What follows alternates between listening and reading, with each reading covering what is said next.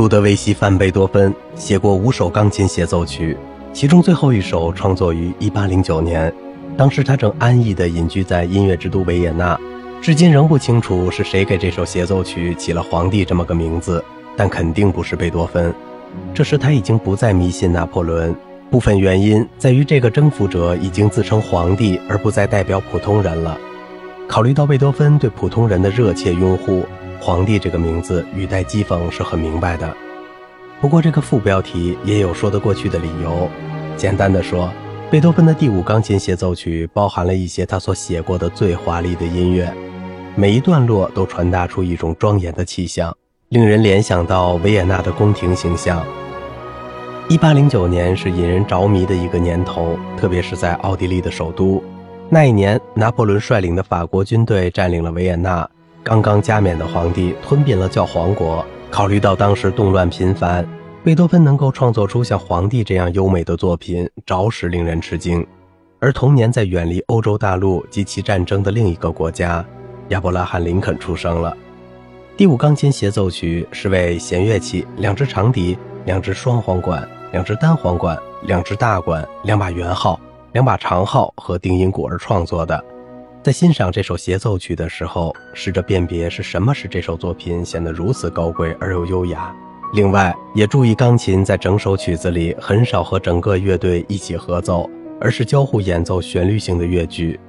皇帝首演于1811年11月28日，地点为莱比锡音乐厅。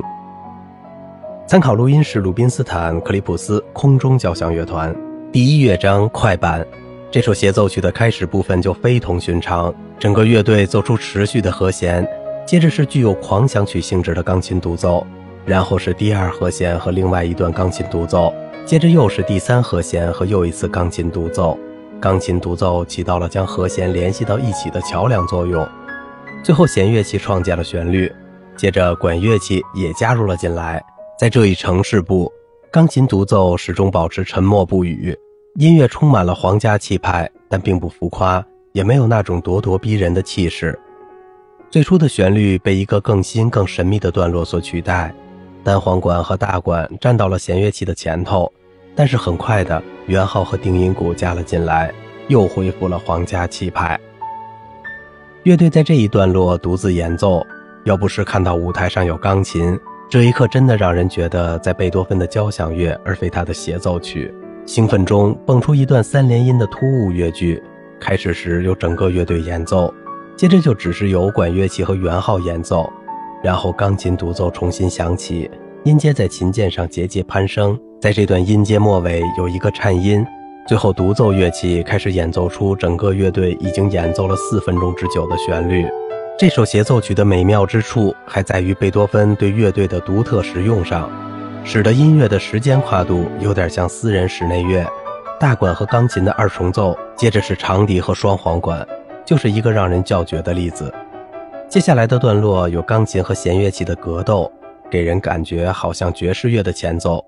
不合拍的钢琴独奏和弦乐器伴奏更加突出了这一特质。宁静状态被乐队发出的一系列刺耳而粗鲁的音符打断，这些音符独舞有力，不过皇家疑犯仍很明显，只不过换了一副更加有力的模样。钢琴折返回来，奏出一段比较长的独奏。乐队也在一旁时而演奏简短的感叹或者更长的经过句，在重要性上并不亚于钢琴独奏的简短。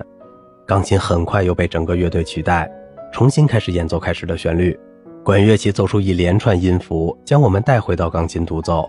不过这次钢琴没有弹奏旋律，而是平平渺渺引出单簧管和大管为主角的神秘段落。这一整段是钢琴和管乐器室内乐演出的绝佳范例。一定要分清每一件木管乐器的独奏，特别是难以忘怀的双簧管独奏。接着弦乐器的加入，将紧张的情绪进一步推向高潮。钢琴和乐队有点愤怒的交替迸发出来，不过最终还是回归了宁静。弦乐器奏出持续的音符，钢琴在管乐器的伴奏下演奏出梦幻一般的乐句。但随着钢琴在低音弦乐器的伴奏下进入高音的弹奏，紧张又在酝酿。低音弦乐器发出隆隆声，乐队其余乐器则重复演奏乐章开始的部分。其中乐队演奏和声，钢琴则演奏过渡乐节。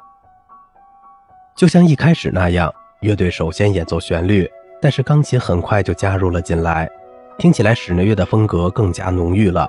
注意倾听短暂的圆号和钢琴双重奏。在这个乐章的末尾，大部分都是听起来很熟悉的对早先段落的重复，包括对有点爵士乐感觉的一段的重复。重复过后，乐队开始重新演奏旋律。不同的是，这次刚刚被钢琴弹过的过渡乐节所打断，接下来就到了华彩乐段。这一段钢琴独奏在很多方面都是整个乐章的缩影，钢琴仍处于这段华彩乐段的中心地位，但圆号和拨奏乐曲也很快加入进来。现在钢琴和乐队交替演奏，再次合力表现这一乐章中占主导地位的力量和皇家气派。第二乐章稍活泼的柔板。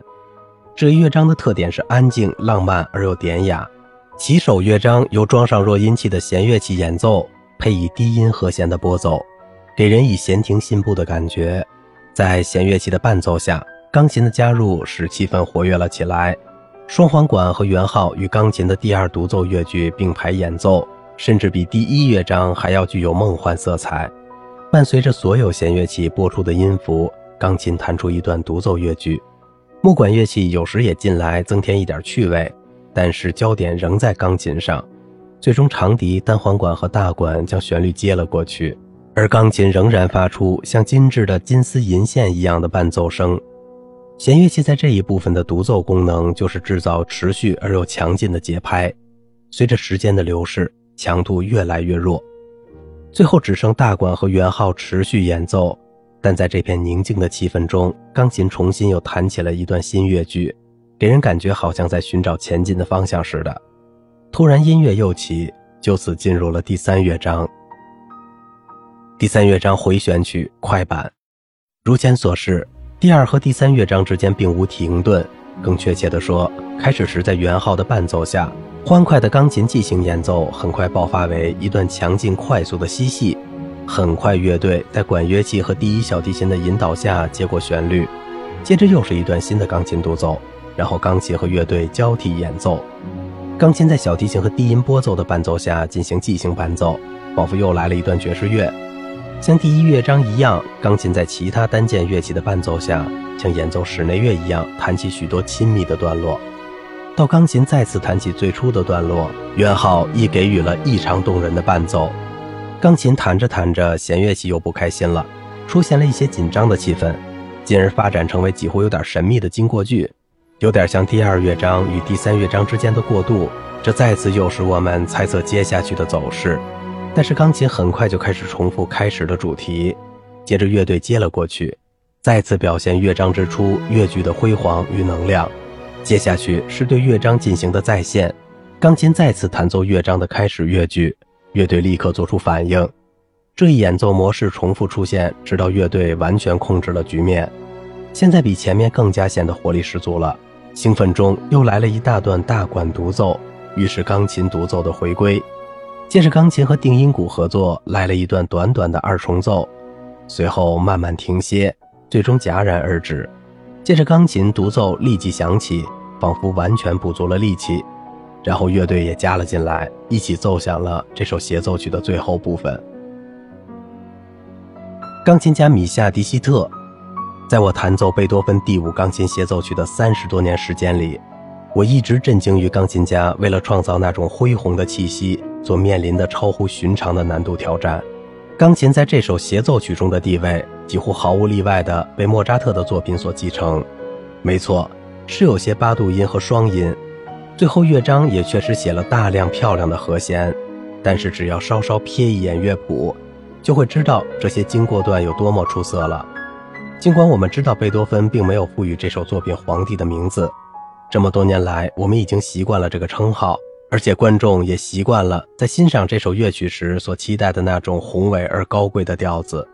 我们必须努力用我们的食指，以莫扎特式的精湛技艺来创造出这个形象。对我来说，这是该作品最大的挑战之处。可供选择的录音版本：鲁宾斯坦·克里普斯空中交响乐团。虽然这是张单声道的唱片，转录到 CD 上的声音并不理想，但优雅的演奏超越了技术的限制，既令人兴奋，激情洋溢，又极其悦耳。尽管鲁宾斯坦后来再次录制过这首《皇帝》，但值得听的还是这张唱片。阿什肯纳奇梅塔维也纳爱乐乐团是这首协奏曲最优雅的一个版本。阿什肯纳奇的演奏和维也纳爱乐乐团的细腻伴奏息息相通，录音听上去很温暖，使乐器声得以进一步发展深化。佩拉西亚海盐克阿姆斯特丹皇家音乐会大厅管弦乐团，这个精致的录音版本由一流钢琴家和奉献出丝绸般音效的乐团和指挥家共同录制，出色的音质使其成为任何收藏者的必选唱片。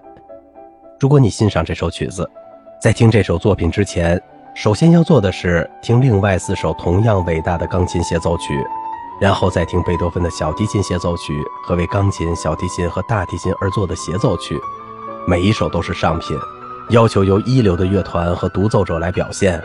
如果贝多芬对钢琴的精通让你感兴趣，可以听听他的《月光奏鸣曲》和任何其他钢琴奏鸣曲。好了，今天的节目就到这里了，我是小明哥，感谢您的耐心陪伴。